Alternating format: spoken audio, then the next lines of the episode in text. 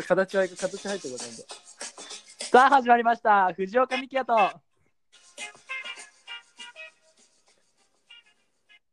佐々木龍と、森山俊樹の。ウィルウェル。えウィルウェル。はいいいよ。春季いいよ。春季いいよ。大丈夫ありがとう。これがやりたかっただけ。さあ始まりました。ウィルウェル。今日は第9回目です、えーゲストを紹介します佐々木桐生さんと森山俊樹さんですよろしくお願いしますよろしくお願いします。お願いします。まあ第1回目で春季は出てるからあれだけどお恥ずかしながら3時間も喋るって。ね、もう準レギュラーですからね。で、ママさんバレーの申し子、佐々木桐生。ありがとうございます。佐々木です。もう仕事。僕たちの出会いは、僕は春季と中学校からで、桐生は高校。高校のクラスが1年の時一緒だった。でもそっか、俺とさ、俺と春季ってさ、桐生と被ったこと1年しかないんだね、クラス。そうだよ。そうなク。ラスはね。まあでもね、そっから大学とか就職先、就職というか、まあ、大学専門っていうところで関東に出てくるっていうのが、まあ、島根からだったら少なくて、まあ3人でよく遊ぶみたいな、なんか、かな。そうですね。ね、関東ね。で、桐生はあれだよね。広島出身。そうだね、広島だね。そうじゃけん。そうなんや。いや、使えよ、方言。あんま知らん。非県民だな。あんま知らんね。まあ早速やっていきましょうということで、ウィルウェルのゲストの人生最高レストランイエーイイエーイイエイえーこれはですね、ゲストが今までの人生の中で食べてきたお店、行ったお店の何々が美味しいっていう聞き出すコーナーです。はい、まず春季から。あ、俺から？はい。えっと、まあ、思い入れプラス、美味しかったお店として、うん、あの、まあ、地元、島根江津市の産業道路沿いにあります、そんな詳しく言わんでいいよ。えーコナミですね。コナミっていう焼肉屋さんですね。あー、コナミってあれですね、あのゲームメーカーですね、コナミあ。それは違いますね。ちょっと面白くない僕やってみましたね。やどう？いや、本当に。そうです。コナミっていう美味しいお店です。何が好きなんですか、コナミの。コナミのですね、あの、おまあ、お品書き、特上順にこう書いてあると思うんですけど、その上から5つが美味しいです。カルビとかなのかな、じゃあ。そう、特上タンとカルビ、ハラミ。ハラミとか、そうですね。あと、下だけど、あの、ちょっと俺の中で好きなのは、あの、千枚。あいいね、千枚寿司。千枚がいいですね。ホルモン、ホルモン。千枚が結構好きです。あ、なるほどね。じゃあ次、桐生。僕は、え今のバイト先の 焼肉鹿児島ですね。桜新町にあります。お前マジかよ。マジで言うやん。お前マジかよ、お前。当たり前じゃないですか。宣何がおすすめなの？やっぱ上タンですね。うん。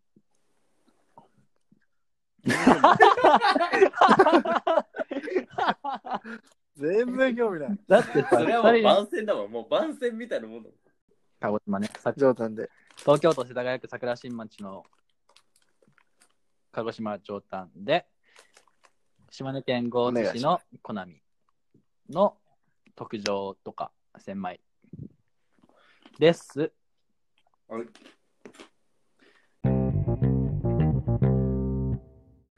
じゃあ、本題に入りましょうか。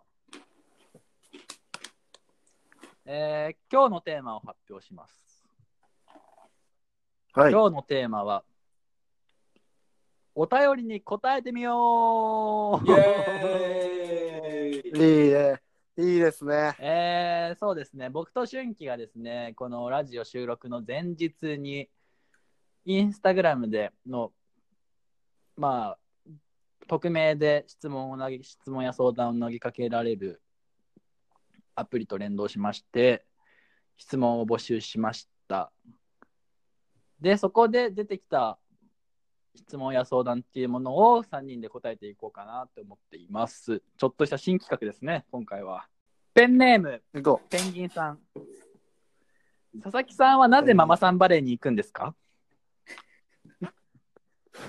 絶対、誰が高いんだよ、何それ誰がやったやつ一人、一人しかおらんだろう。やめてくれや。ななんで？でななぜ行くんですか、なぜママさんバレーペンネームペンギンさんはちゃんと聞きたがってますからね。ペンギンさんペンだるすぎる。ギンさん、ペンギンさんめっちゃ悪いんですけど。まあ、親がバレーしてるんで、うんついてってますね。楽しいんで楽しいんだね。楽しいですね。なるほどね。ぜひぜひ。じゃあ、軽めのやつ、質問からいこうかな、じゃあ。最初はね。うん。ペンネームなし。2年後何してると思う？うん難しい質問だね。2年後何してると思う？だから、春季とかは花屋続けてんのかな ?2 年、2年後ってなったら。そうだね。2年後はまだ離れ続けてるね。うんうんうんうんうん。桐生は？2年後はまあ、サラリーマンで死んでますね、多分。社畜になってる。社畜になってます。ダメだ、もう俺。って。で もダメだ。ダメだ。ママさんバレーしたい。行かしてください。で難しいよね、なんかさ、2年後ってさ、難しいち。ょうどさ、大学生からしたらさ、あのー、一そう1一年目？年目だし、どうなってるかさ、今の状況じゃあさ、わかんないじゃん。ほんまからんね。どこに就職してるかもわかんないし、もしかしたら営業で飛ばされてるかもしれないしとかさ、確かに確かに。2年後何してんだろう？彼女いてそう、2年後は。これ言わんほうがいい。これ言わんほうがいい。これ言わんほうがいい。これダメ、これダメ個。人的なことや。まあ、恋愛面にだっ関して。てさ、変わるじゃんか、ちょうど。変わるフェーズじゃん、なんか。大学生から社会人っていうさ。そうね。まあ、確かに出会いも。なんかね、あんまり聞くのやめとこう、ちょっとお前らには。お前らは彼女持ちだからさ。あれ、俺も彼女持ちだっけ？いや、それ違うわ。あの、とりあえずしょ自然消滅したでしょ。おいおい、やめろやめろやめろ、マジでやめろ、マジでやめろ。気づいて気づいても。いや、見てないって信じる。信じとこ。まだまだ。携帯壊れただろ。携帯壊れただろ。もじゃあね、次。次行くよ、じゃあ。う次行ここれ結構、結構ね、面白い質問だと思うんだけどね。う。うん。うん。ジャニーズと結婚したいと思っている人どう思いますか？ああ、と、桐生。どう？ど どう？どう？どうう？まあ、夢、夢を追いかけるのはいいことだと思う。なんでお前さ、なんでお前さ、ボケないの？なんか。いつ今日も今日ダメだね、こいつ。今日こいつなんかさ、ダメじゃないなん本性か出さん、こいつ。普通の、ね、マジなんか、そうだね。よそ行きじゃない？ちょっと。まあ、ちょっとむ、ちょっと無謀だよね。あー 無謀？無謀だと思うの？いや、わからん。その人、そうだね。まあ、その人、無謀かな。うーん。ざっくりいくね。な、なんで無謀だと思うの？ジャニーズと結婚したいと思うの？いや、その、わからん。投稿しとる人がね、どれぐらいの位置におるかわからんけど、まあ、やっぱ関わってないとね、そういう職業になかなか難しいんじゃないかな。えージャニーズと結婚したいと思ってる方がいるっていうことで、あの僕がジャニーズと結婚できるあの最短ルートを教えたいと思います。お願いします。お願いします。まず、六本木に行ってください。そして、六本木のクラブに行ってください。そして、持ち帰られてください。以上です。手越優也。アウト、アウト、今。でもさ、実際さ、それが一番じゃない？なんか、ジャニーズと結婚するとか、ジャニーズと知り合えるのはさ、それが一番じゃん。なんか、絶対に。まあ確かに、その、そうだね。その辺に行けば、俺と。港区あたりでうらうろついとけば、ジャニーズは女遊びが激しいからね。やめとけ、お前。やめとけ。巨大な事務所に俺が追いつぶされるかもしれん。このラジオ。春季はどう思う？これ、これに関して。りあのインスタライブしてるから。あ、いいよいいよ。あオッケーオッケーオッケーオッケー。ジャニーズと結婚したいと思っている人どう思いますか？ジャニーズと結婚したいと思ってる人、そうね。うん、あの、まあ、あの、逆の考え方だよね。やっぱり、あの、付き合って、あの、彼氏をジャニーズに入れる方法もあるよね。どういうこと？ああ、いや、無理だろ、もうこの年代で。だって20ぐらいでジャニーズ入る。人聞いたことねえその、ぞ。その、そのえジャニーズって基本的にさ、小学校とか中学校で入るもんじゃないの？いや、その質問した人が、そのうん年代がわかんないじゃん、まだ。ジュニア的なね。あえじゃあその人がもしこれを送ってきた人は20歳だと仮定してうん。12歳ぐらいの人と付き合う付き合わないといけないみたいなことなの？そうね。10代。うん、参考した。いや、わからん。ワンチャンもう犯罪じゃね？10代犯罪じゃね？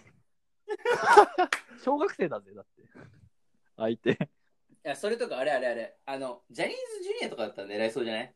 そういう、ああーまの、学校？そういう芸能人がいて、その学校に入学して、はいはいはい。こう、うん付き合って、結婚まで行って、みたいな。こう、ジャニーズと付き合うう。だから俺らからしたらさ男子目線からしたらさあのー坂道系のアイドルだとかと結婚するのはどうやって結婚するんですかみたいな感じじゃん多分そういうこと、そういうこと。ああ、確かに、ね。そういうことよ。アイドル？うん、そう。だからでも男子と女子って違うんだよね。なん男子はさ、狙う一方だけどさ、女子はさ、いくらでも狙われようと思えば狙われるじゃんか。ワンナイトだとかだったら得意なんだけど、まあまあ、うん確かにね。俺はね、これに関してね、全然いいと思う。俺はジャニーズと結婚したいと思ってるっていうのは。ジャニーズと結婚したいと思ってる人は、まあ、その夢を持つだけでもいいんじゃない？とりあえず。うん、いやな自分の存在を。そうね。そういうところに行かんとね。じゃあ木村文乃がジム行ってますだったら、そのジムの、その、そうそうそうそうそうそういう、あの、ね、とことかで出会いを探していかんといけない。そうそう。しかも別れたばっかり、別れたばっかりだから、まだね、あの心の傷が癒えてないと思うから、そこにつけ込んだら俺結婚できると思うんだけど。うわ、ちょ、反応しろよ、お前ら。なんかこれちょっとミキを傷つける気がしてもう言わんかった。じゃあ次。次、じゃあ、春季のさ、あれから言ってみれば、質問箱のやつから。俺の質問？うん。せんべいうるせえな、お前。せんべいうるせえな、お前、本当に。せんべいじゃねえよ。人生を楽しむにはっていう質問でしょ？人生を楽しむには？うん。っていう質問人が生を楽しむよ。人生を楽しむにはね、人生を楽しむ自己よ。肯定感上げるしかないんじゃない？それは。今、あの付き合っあの関わっている人とかを、なんか別に選別するのもありなのかなって思うね、俺は。好きな人としかうん関わらないとか、嫌いな人とあーはいはい無理に、無無駄に関わらないみたいなことでも、あ自己肯定感を下げないそう。そうそうそう。悪口言ってくる人とかさ、嫌なこと言ってくれる人って絶対嫌じゃん、やっぱり。うん。だから人との関わり方が人間関係の9割だから悩みは。確かそこだよね、だからね。なんか人との関わり方を意識いかにして、に。いかに下げないか。そうそう。自分が自分であることをどれだけね、強く持っていけれるか。だよね。キリはどう思う？俺は、うん。自己投資とかやない。うん。ああ、いいね。自己投資ね。自分磨きとか。なるほどね。この辺、うんうんうんうんうん。うん、かな。それはどういうふうにつながってくるの？自分投資をしたら。やっぱそれで自己肯定感上がって、自分を認められる。承認欲求みたいな。そうそうそうそう。なるほどね。ちょっと、と途中なんだけど質問入ったから一ついい？はい。どういうこあの、川野先生から質問なんですけど、はいあの、世の中の全員が幸せになる方法ってありますか？って知りたいそうです。世の中の。むず。あの全員が幸せになる？これに対しての答えを欲しがってます。うーん、無理だと思う、僕は。なんか、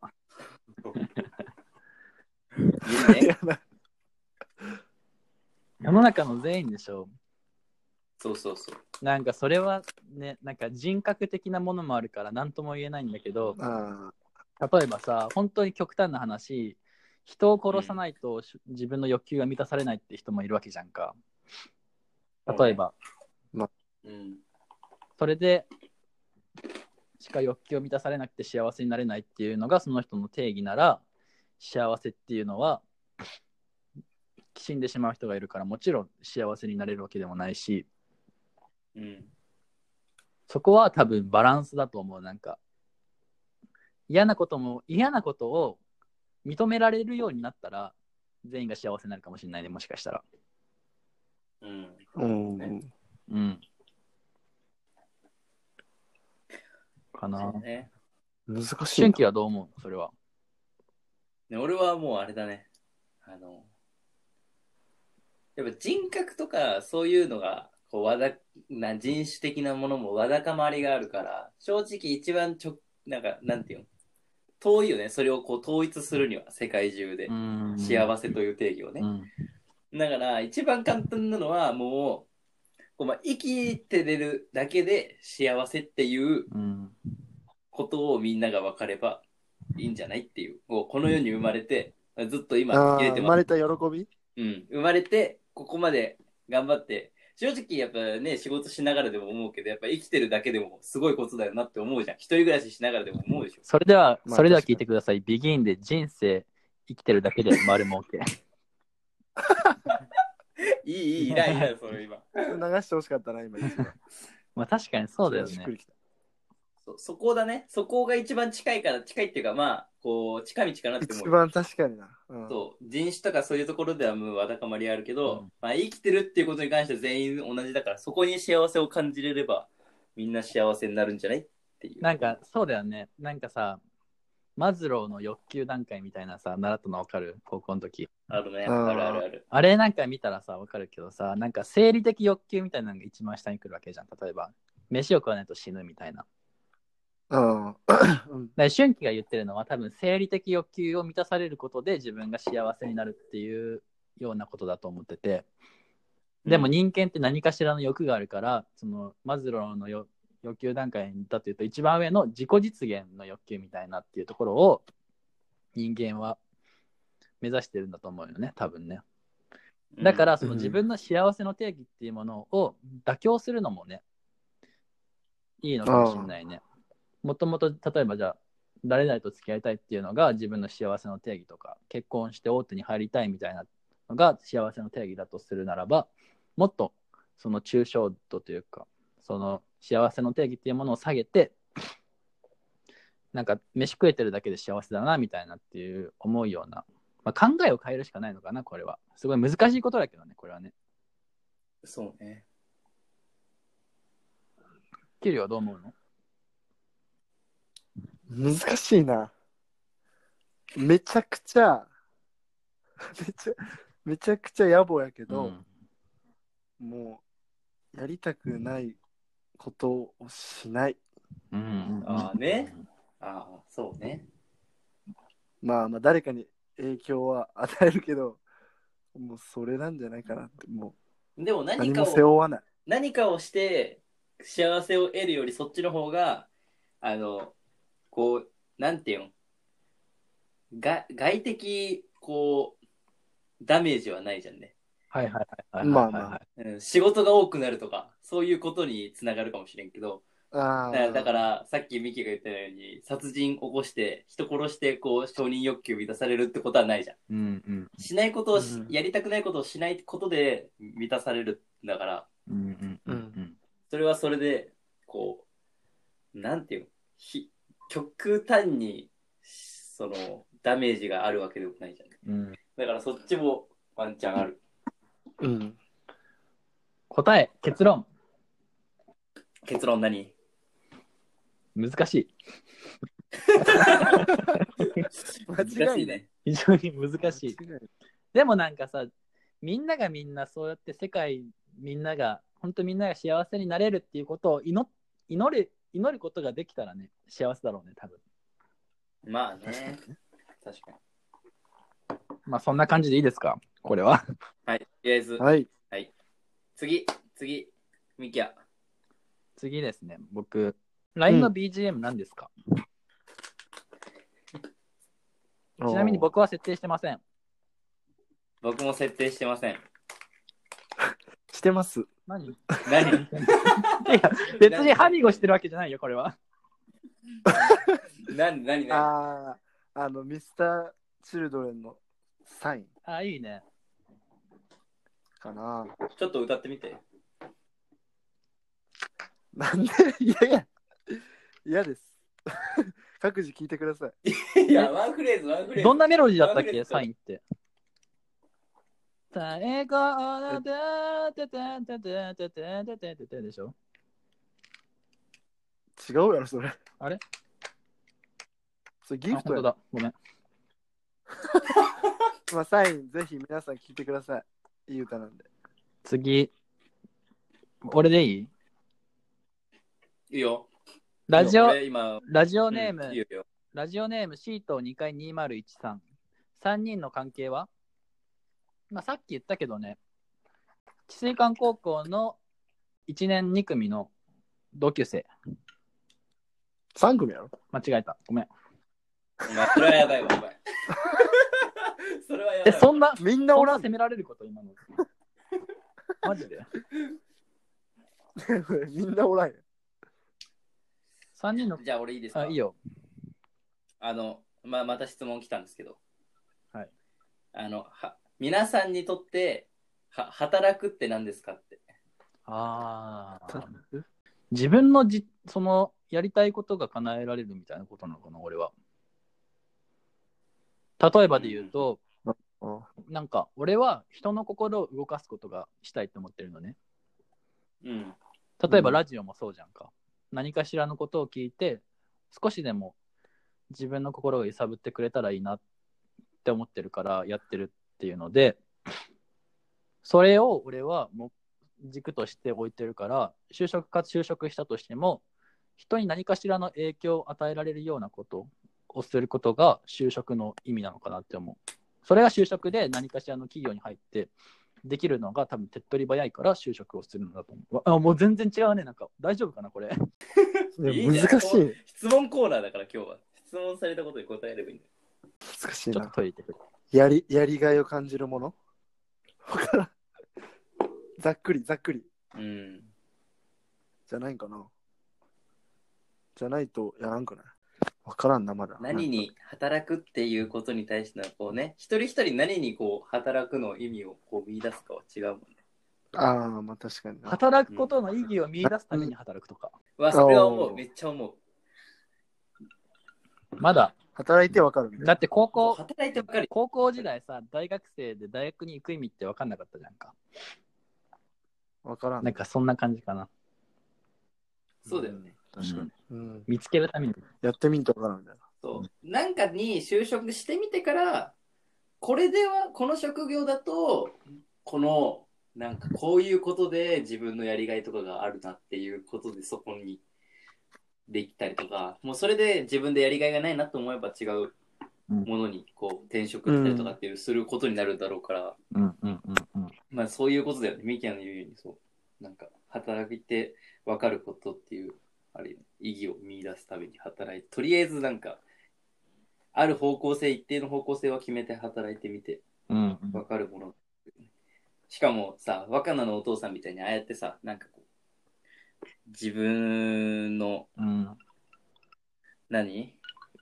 ね、やりたいことをとりあえず就職してからなんかやりたいこと変わってこう、なんかね、いろいろ行くみたいな、あるじゃん。うん。うんああいうことだよね。俺もだから結局今花屋でスタートしたけど、結局このまま花屋でずっと生きるかもわかんないし、ね。うん。付き合いたいって思うこの条件は何ですか？俺は、自分を持ってる子がいいかな。おーうん。付き合うなら、しっかりしてる子がいい。なんか、ひすごい抽象的なことで言うと。うん、あと、可愛い。まあまあまあまあ、それは譲れんな。それも大前提や。キリは？俺は、うん、明るい子がいい。うん愛嬌、愛嬌がある子。うんよく笑う子いいよね。うん、なんか、一緒におって、やっぱりおん、ね、面白くないと。確かに。今もだか、らテンションが合う人かな。うんうん。うん笑いのツボが合うみたいなっていうのも、そうそうそうそう。確かにね。それ重要だと思う。大事なんかすごい。うん。あと、遅刻、遅刻しない子ね。ほぼ、まず、顔じゃね？まあまあまあまあ。まあまあ、最初。うん。とりあえず、条件として第一条件、顔。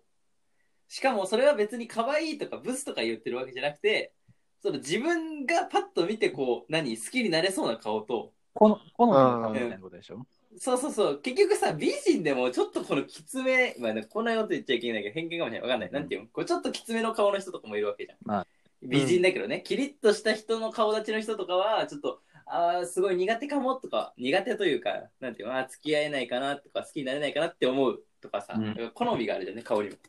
だから、うんブスとかそういうあの美女とか関係なく、顔の好みで入ってから、性格を知って、性格は、あのね、俺の、俺結構こう、すごい、つ、この3人のがすごいツッコミタイプだけど、結構喋るは喋るじそうね。うん。うん、だから、こう喋っててても、なんか、まあ、聞き流してくれててもいいから、なんか、こう、うんうんとか、こう、聞いてくれる子がいいね。うん。もう、なんか、ただただこっちが喋ってたいだけだから。た二人はどうなの？聞いてくれる子？そのさ、ことで言うとさ、一目惚れとかするタイプ？俺はうん一目惚れしかしないタイプ。一目惚れでするの付き合いたいか付き合いたくないかで分かれる。俺は。俺は今の子が初めて一目、一目惚れではないけど、まあまあ一目惚れみたいなもん、今の人。キリュウどうなの一目惚れ、あんまりないかな。ないんだね。なんか関わっていって、ああ、なんか、面白いな、みたいな。なるほどね。だと思います。はいはいはいはい。次、春季行く？こう、また恋愛系でいいですか？恋愛系の質問結構来るんですけど、俺も。別れて、うん別れて1日後に前の人と復縁ってありですか？状況によりあり。うん。ああ、確かに。状況、いるね。例えば、今付き合っている子と付き合ってたんだけど、それがなんかちょっとマンネリ化とか、なんかその倦怠期、倦怠期というか、ちょっとモチベーションが下がってきたときに、元彼とかとたまたま連絡を取って、元彼がいいなみたいな思ったら、もうそれは別れてすぐ元彼と付き合うとか、元カノと付き合うとかだったら、俺は全然ありだと思う。だって元、自分がさ、そのさ、彼女が、彼女がさ、元彼のことが好きでさ、元彼の方が好きなのに今俺と付き合ってるっていう状況嫌じゃん。いやね。まあそれは俺なんだけど、自虐？自虐？それなんだけど俺は。それいや、それを、いや、それ、うわ、これ、俺、このラジオして俺得しねえな。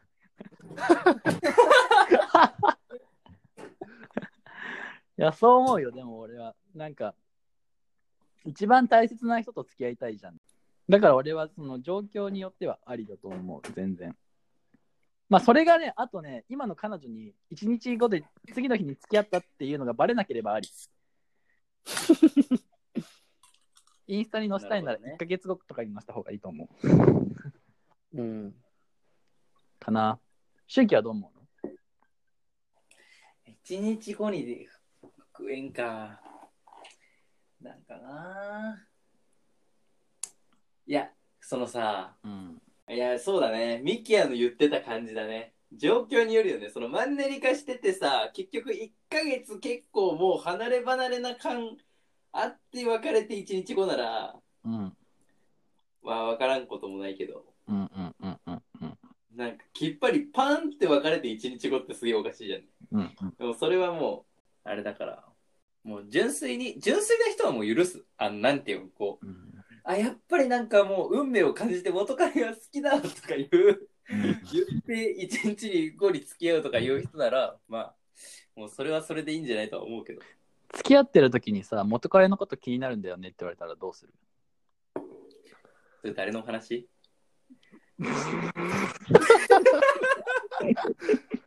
お前さ、お前さ、そうなるよな、でも。そうなっちゃう。元カノの話。いや、そうね。いや俺でもね、正直ね、うん。全く気にせんねん、そんなこと言われても。うーん。なんかね、嫉妬しないんだよね、ほんと。自信がある、うん自分に。ええー、すげえな。すげえな。すげえな。もうで、しかも、それでもうさ、別れたら別れたって。俺、これ何回も人に言ってる気がするけど、もう別れたらもう別れて、そっちの、ななんていう、浮気されたりとかさ、したらもうそっちがいいっていうわけじゃん、俺より。うん。うん。だから、なんていう？もうそれはま、まあ、負けたを、もう負けを認めんといけん。認めざるを得ない。うん。で、その人にとって魅力的だったのは向こうだったから浮気されたわけで、もうそれはしょうがないってあ確かにいうか思わんといけんよね。それをさ、お前ふざけんなよとか言ってても意味ねえし、正直。自分を魅力的に思ってくれる人だけを、まあ見ときゃいいんじゃねっていう話を。なるほど。桐生は？うーん。うん別れ方にもよるけど、まあ別に、次の日別に、俺は別に全然ありだと思うんうんうんうん。う。まあ、別れ方によるかな。まあなんか、浮気とかそういう別れ方だったら無理やけど、なんか、あ、そうね。なんかさ、そもそも、そう変な別れ方じゃなかったら。そもそも浮気をされ、その元彼と会ってて、そういうことをしてたっていうのじゃなかったらいいよね、別に。そうそう、全然、うん。信じれる。ちゃんと別れた後に付き合ったみたいならいい。別れた後そうそうみたいな。で、潔いだろ、でも、その元彼と浮気して、そのまま元彼と付き合うって。潔くね。うん。俺なかなかのや。俺は何とも言わん、もう俺は。俺は何も言えないから。じゃあ、それにさ、ちょっと伴ってなんだけどさ、ちょうどいい質問来てるからあれなんだけど、うんうんはいはいはいうん彼氏が冷め期の時、私はどうしたらいいでしょうっていう質問あって。うわ、うわ、彼氏が冷め期の時？うわ、男子ってさ、なんかちょっと、ちょっと冷めたらさ、もう一回燃え上がることなくない？え、ある？ない。俺はない。ないく。俺もないもん。でも、元、言わない。やめとこう。あぶねえ。口が滑りそうだった。危ない危ない。危ねえ。